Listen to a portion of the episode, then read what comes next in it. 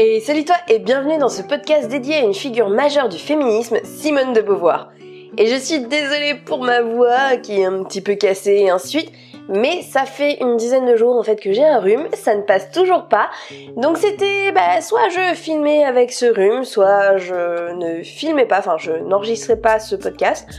Bon, vu que ça dure, ça dure, je me suis dit que si ça se trouve, euh, je vais être malade vida aeternam, donc bah, allons-y quoi. Alors, aujourd'hui, on va parler donc de Simone de Beauvoir, sauf que t'emballe pas, on va pas parler du deuxième sexe. Ou quasiment pas. Bah ouais, le principe des enquêtes littéraires, c'est pas forcément de te balancer ce que tu peux entendre encore et encore sur un auteur, mais plutôt en fait de montrer les petits secrets que tu ne connais pas. Je vais pas te mentir, m'attaquer à un mastodonte tel que Simone de Beauvoir, ça me fait littéralement chier dans mon froc. Je suis très loin d'être une experte quand il s'agit de faire la bio de la madame, et surtout, toutes les infos que j'ai pu attraper à droite ou à gauche viennent souvent de ses contemporains. Ce qui veut dire ses détracteurs ou ses soutiens. Donc forcément, ça oriente un petit peu le discours. Et puis on sait combien l'homme aime créer des rumeurs pour détruire les autres, créer un mythe, surtout lorsqu'il s'agit d'une femme qui n'a pas sa langue dans sa poche. Mais qu'importe, si je tape et je colporte des rumeurs que l'on a sur Victor Hugo, pourquoi je me priverais sur Simone de Beauvoir? Aujourd'hui, on va découvrir, toi et moi, qui se cache réellement derrière la figure du féminisme. Simone de Beauvoir, c'est avant tout une intellectuelle. Dès son plus jeune âge, en fait, elle fait comprendre à tout le monde que c'est une petite rebelle et qu'on va pas lui dire comment vivre sa vie. Elle sait ce qu'elle veut et puis c'est tout. En gros, dès l'âge de 15 ans, elle décide qu'elle sera écrivaine. C'est même pas négociable. Elle, elle aime la philo et elle sait que c'est à ça qu'elle dédiera sa vie, même si ses parents considèrent que, je cite, c'est un échec social. Mais Simone, elle s'en tamponne le coquillage. Quand elle veut quelque chose, elle l'a. Simone a des idées sur tout et ce sont ses propres idées. Et une femme qui en impose comme ça, on n'a pas vraiment l'habitude à l'époque. D'ailleurs, son père dit même d'elle qu'elle a un cerveau d'homme, parce qu'elle a ses propres idées et qu'elle aime raisonner. Sexiste? À peine Simone vient d'une famille catho assez bourgeoise qui habite les beaux quartiers de Paris. Et pourtant, elle va clairement avoir une vie atypique. Pourquoi? Parce qu'elle a ce fameux cerveau d'homme? Eh ben non. En fait, ça commence assez tôt. Son grand-père fait faillite après la Seconde Guerre mondiale, et là, toute la petite famille est obligée de quitter son super appartement pour vivre dans un quartier un peu plus populaire. Ce changement, ça l'a peut-être un peu aidé à voir d'autres horizons. À 14 ans, contre l'avis de sa mère qu'elle considère comme une bigote, Simone décide qu'elle ne croit en aucune religion. Cette jeune fille de bonne famille n'est pas catholique et là encore, pour l'époque, fallait avoir les ovaires pour assumer un tel parti pris. Mais Simone, on ne l'arrête pas là. Les femmes ne font pas des études poussées à son époque Très bien, elle obtiendra l'agrégation de philo et finira même deuxième de sa promo. Alors, son côté anticonformiste, Simone le trimballe partout. Elle ne veut pas d'une vie de femme au foyer, ça c'est hors de question. Donc elle refusera toute sa vie de se marier. Bon, ce côté de son histoire, tout le monde le connaît. Tout le monde sait que pendant 51 ans, elle va entretenir une relation avec Sartre. D'ailleurs, ses détracteurs la résumeront souvent en fait qu'à ça, en l'appelant Notre-Dame de Sartre ou encore la Grande Sartreuse. Tiens, parlons de Sartre, mais pas beaucoup parce qu'on parle souvent de lui quand on pense à Simone de Beauvoir. Tu te souviens quand je te disais qu'elle avait fini deuxième de sa promo?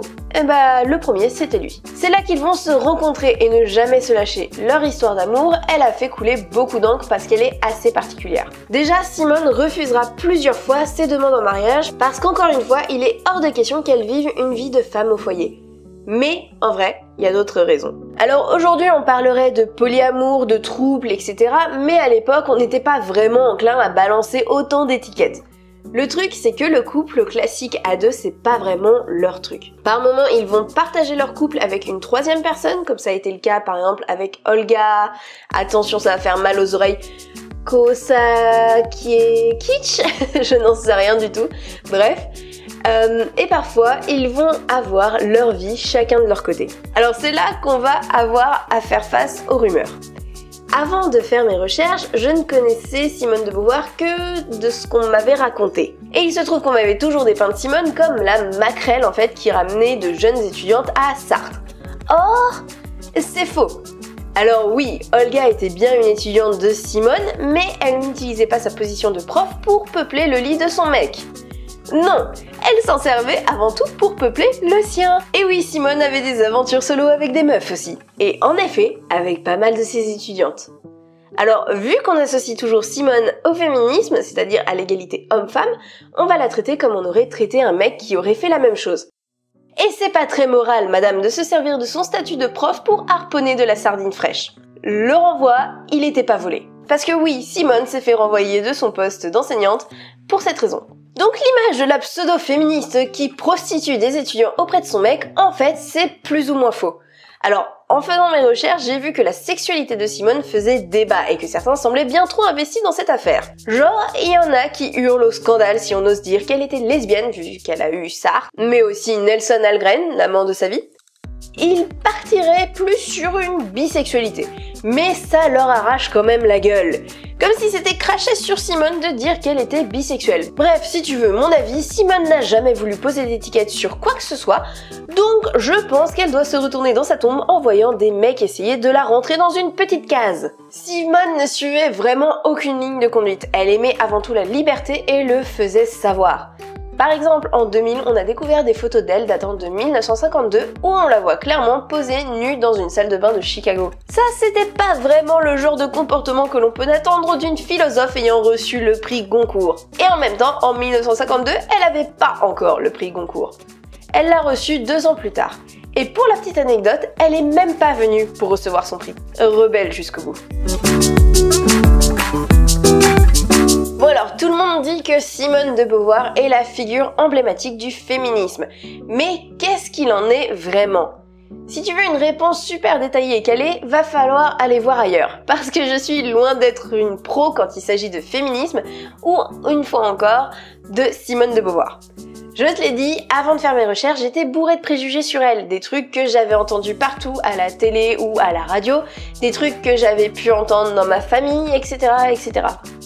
En faisant ces recherches, j'ai découvert une autre Simone de Beauvoir, et surtout une Simone qui n'était pas féministe.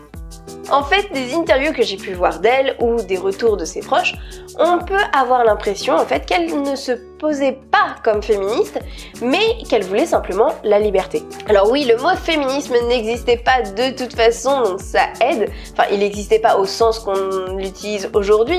être féministe, ce n'était pas quelque chose à l'époque. Mais ce que je veux dire, c'est que comme pour sa sexualité, je ne pense pas que Simone cherchait à se définir militante. Elle voulait ouvrir les yeux aux gens, leur montrer que tout ça, c'était un ensemble de constructions sociales. Lorsque Simone participe au manifeste des 343, qui sera appelé manifeste des 343 salopes d'ailleurs, elle cherche simplement à ouvrir les yeux sur une réalité. Alors oui, le féminisme d'aujourd'hui repose énormément sur Simone de Beauvoir. Son livre Le deuxième sexe est utilisé comme un ouvrage de référence en la matière. D'ailleurs, fun fact, ce livre est en réalité très peu lu. On en entend parler à tout bout de champ, les féministes vont le ressortir à chaque fois, mais tout comme pas mal de croyants qui citent la Bible, le Coran ou la Torah sans les avoir jamais lus, peu en fait y ont vraiment plongé le nez dedans. Après tout ce que j'ai pu lire ou voir sur Simone de Beauvoir, je me dis que la cantonner au féminisme, c'est ultra réducteur. En fait, comme pour sa sexualité, comme pour sa vie privée tout simplement, je pense que Simone était une femme sur laquelle on ne peut pas poser d'étiquette, tant elle était unique et fidèle à elle-même avant d'être fidèle à un mouvement. Voilà, c'est tout pour aujourd'hui. J'espère que cette petite vidéo t'aura plu et que t'auras appris quelques petits trucs sur Simone de Beauvoir. J'espère que tu ne seras pas trop déçu qu'on ne parle pas tant que ça du deuxième sexe, mais vraiment les enquêtes littéraires servent, finalement à, avoir l'auteur sous un autre jour, donc j'ai pas envie de sortir les choses qu'on sort toujours sur cet auteur-là, quoi. Enfin, c'est le but. Euh, en tout cas, bon, bah voilà, j'espère que ça t'aura plu. Si tu veux me soutenir, comme d'habitude, ça se passe sur ma page Tipeee ou sur mon YouTube. Et j'espère surtout, surtout, que ma voix de grosse malade de rhume ne t'a pas trop embêté. Que ça a été quand même assez agréable à écouter. Euh, je te dis à la semaine prochaine en espérant ne plus être malade. je t'embrasse fort, c'était Mélanie.